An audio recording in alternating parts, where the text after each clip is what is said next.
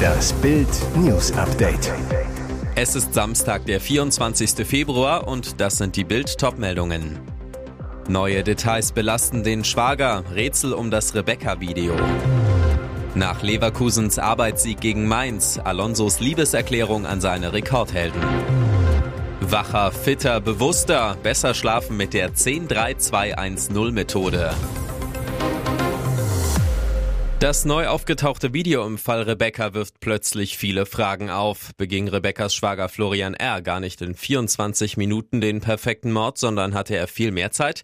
Jetzt kommt raus, mit dem Zeitstempel im Video stimmt etwas nicht.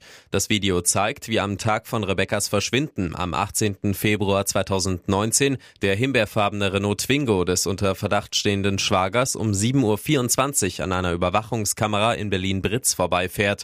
46 Minuten später kehrt der Wagen zurück. Wie Bild jetzt von der Staatsanwaltschaft erfuhr, wird in dem Video aber ein falscher Zeitstempel angezeigt. Statt 7.24 Uhr stieg Rebekkas Schwager erst um 8.36 Uhr in seinen Twingo. Offensichtlich war in der Kamera nicht von Winter auf Sommerzeit umgeschaltet worden. Diese 72 Minuten könnten für die Ermittler den entscheidenden Unterschied machen, denn der Schwager hätte deutlich mehr Zeit gehabt, Rebecca verschwinden zu lassen, nicht nur 24 Minuten. Um 7 Uhr morgens hatte Rebeccas Schwester mit ihrer Nichte das Haus verlassen. Nur eine Viertelstunde später versuchte Rebeccas Mutter, die 15-Jährige anzurufen, doch das Handy war aus. Um 8.25 Uhr telefoniert ihre Mutter mit ihrem Schwiegersohn, weil sie Rebecca nicht erreichte. Der sagte damals, sie sei schon weg. Um 8.36 Uhr und 9.22 Uhr wurde der Twingo des Hauptverdächtigen dann von der Überwachungskamera aufgezeichnet. Später um 10.47 Uhr wird der Wagen auf der Autobahn 12 in Brandenburg erfasst. Laut Staatsanwaltschaft passt das Video mit der veränderten Uhrzeit nicht ins Gesamtbild. Es könnten so keine Schlüsse mehr daraus gezogen werden. Warum genau ist unklar. Die Ermittler werteten das durch Bild öffentlich bekannt gewordene Video aus. Es habe jedoch nicht zum Verfahren beitragen können. Rebekkas Schwager wurde mehrfach mehrfach festgenommen, aber wegen mangelnder Beweise wieder freigelassen. Die Behörden gehen mittlerweile von einem Tötungsdelikt aus. 33 Pflichtspiele vom Saisonstart an unbesiegt. Bayer Leverkusen hat einen unglaublichen Bundesliga-Rekord aufgestellt und die Bayern überholt. Nach dem 2 zu 1 Arbeitssieg über Mainz 05 sprach Erfolgstrainer Xabi Alonso eine Liebeserklärung an seine Rekordhelden aus. Rekorde sind mir egal, bevor sie feststehen, aber wenn sie dann erreicht sind, bin ich sehr stolz. Da werde ich nicht müde, meinen Spielern zu gratulieren, sagte Alonso sichtlich bewegt auf dem Podium in der Pressekonferenz. Genau auf diesem Platz hatte er 35 35 Stunden zuvor in der Medienrunde vor dem Mainz-Spiel seine Zukunft in Leverkusen offen gelassen. Wer das öffentliche Bekenntnis des Trainers zu Bayern 04 da vermisste, sah ihn nun tief verbunden zu seiner Mannschaft. Alonso schwärmt, die Anstrengungen, der Zusammenhalt, den sie Woche für Woche zeigen. Es ist so einfach mit ihnen zu arbeiten, so schön. Ich lerne so viel von jedem Training und jedem Spiel. Trotz ausreichend Schlaf fühlen Sie sich morgens häufig gerädert oder können abends nur schwer einschlafen? Dann geht es Ihnen wie 43 Prozent aller Deutschen, die ebenfalls über Schlafstörungen klagen. Manche empfehlen, um 5 Uhr morgens in den Tag zu starten. Andere schwören auf die kalte Dusche am frühen Morgen. Das Problem, Menschen ticken unterschiedlich. Manche arbeiten morgens wahnsinnig produktiv, andere erfinden erst am späten Abend bahnbrechende Technologien. Der 10-3-2-1-0-Trick kann helfen, besser zu schlafen schlafen. Bei dieser Formel vom Fitnesscoach Craig Ballantyne kommt es nicht darauf an, ob Sie eine Nachteule oder ein früher Vogel sind. Sie werden schneller wach und bleiben länger fit. Regel 1. Zehn Stunden vor dem Schlafengehen sind Cola und Kaffee tabu. Wer ständig Koffein zu sich nimmt, bleibt zwangsläufig länger wach und ist morgens weniger ausgeruht. Je später die Cola, desto schwieriger das Einschlafen.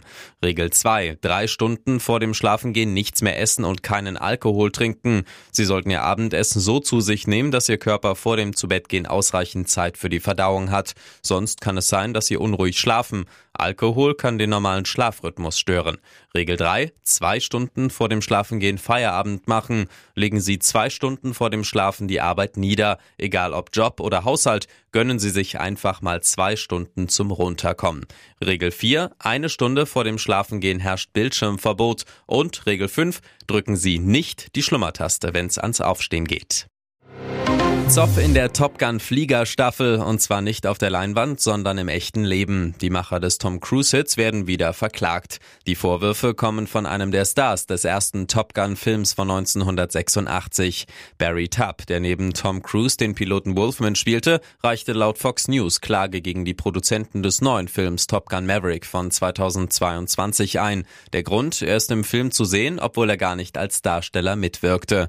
Das Filmstudio Paramount hätte eine Aufnahme Aufnahme von Tab aus dem ersten Film wiederverwendet, ohne für die Bildrechte den Schauspieler zu bezahlen. Tatsächlich ist in Top Gun 2 ein altes Filmfoto zu sehen, das sich Tom Cruise ansieht, um sich an die alten Tage seiner Flugschule zu erinnern. Auch Wolfman ist drauf. Ob Paramount Barry Tab ungefragt im Film zeigen durfte, soll jetzt gerichtlich geklärt werden. Tab, der im Top Gun Klassiker eine sehr kleine Rolle hatte, will wohl etwas vom großen Kuchen abbekommen. Top Gun Maverick war ein gigantischer Erfolg, spielte fast 1,5 Milliarden US-Dollar ein und gewann 2022 sogar einen Oscar für den besten Ton.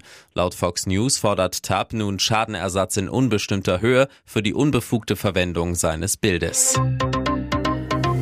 Und jetzt weitere wichtige Meldungen des Tages vom Bild Newsdesk. Der Bundestag hat entschieden, Kiffen wird legal. Trotz heftigen Protests der CDU-CSU-Abgeordneten und Widerstand aus den eigenen Reihen drückte die Ampel die kontrollierte Cannabis-Legalisierung durch. Von 637 abgegebenen Stimmen waren 407 dafür, 226 dagegen. Bild macht den Check. Das steht drin im Kiffergesetz. Wie viel Cannabis darf ich besitzen? Ab 1. April soll die regulierte Abgabe von Cannabis für Erwachsene legal sein. Heißt, zu Hause sind bis zu 50 Gramm erlaubt, in der Öffentlichkeit 25 Gramm, reicht für 75 Joints. Zu Hause dürfen für den Eigenanbau bis zu drei Pflanzen angebaut werden. Ab 1. Juli dürfen sogenannte Cannabis-Clubs gegründet werden. In den Anbauvereinen können Mitglieder gemeinschaftlich Cannabispflanzen anbauen und die Ernte an Mitglieder abgeben. Kann das Gesetz noch kippen? Ja, die Bundesländer können das Gesetz in den Vermittlungsausschuss geben. Dort können die Bundesländer die Verhandlung verschleppen, im Zweifel sogar bis zum Ende der Legislatur. Ihre Freude hielt sich in Grenzen. Als er von der Krebserkrankung seines Vaters hörte, machte sich Prinz Harry 39 umgehend auf den Weg von Kalifornien nach London. Doch das kam nicht bei allen gut an, vor allem bei der Frau des Königs nicht. Anfang Februar veröffentlichte der Buckingham Palast die Meldung, dass King Charles 75 an Krebs erkrankt sei. Die Welt reagierte schockiert. Harry kam sofort angeflogen. Er flog mehr als elf Stunden, um seinen Vater dann knapp 30 Minuten lang sehen zu können. Doch diese halbe Stunde scheint gereicht zu haben, um Camilla 76 zu verärgern. So habe Harry die Königsgemahlin empört, heißt es jetzt in der britischen Presse. Denn obwohl sich Harry und Charles im Clarence-Haus nur kurz zu sehen bekamen, war der König Berichten zufolge von der plötzlichen Rückkehr seines jüngsten Sohnes überwältigt. Nach dem Treffen soll der König sichtlich emotional reagiert haben.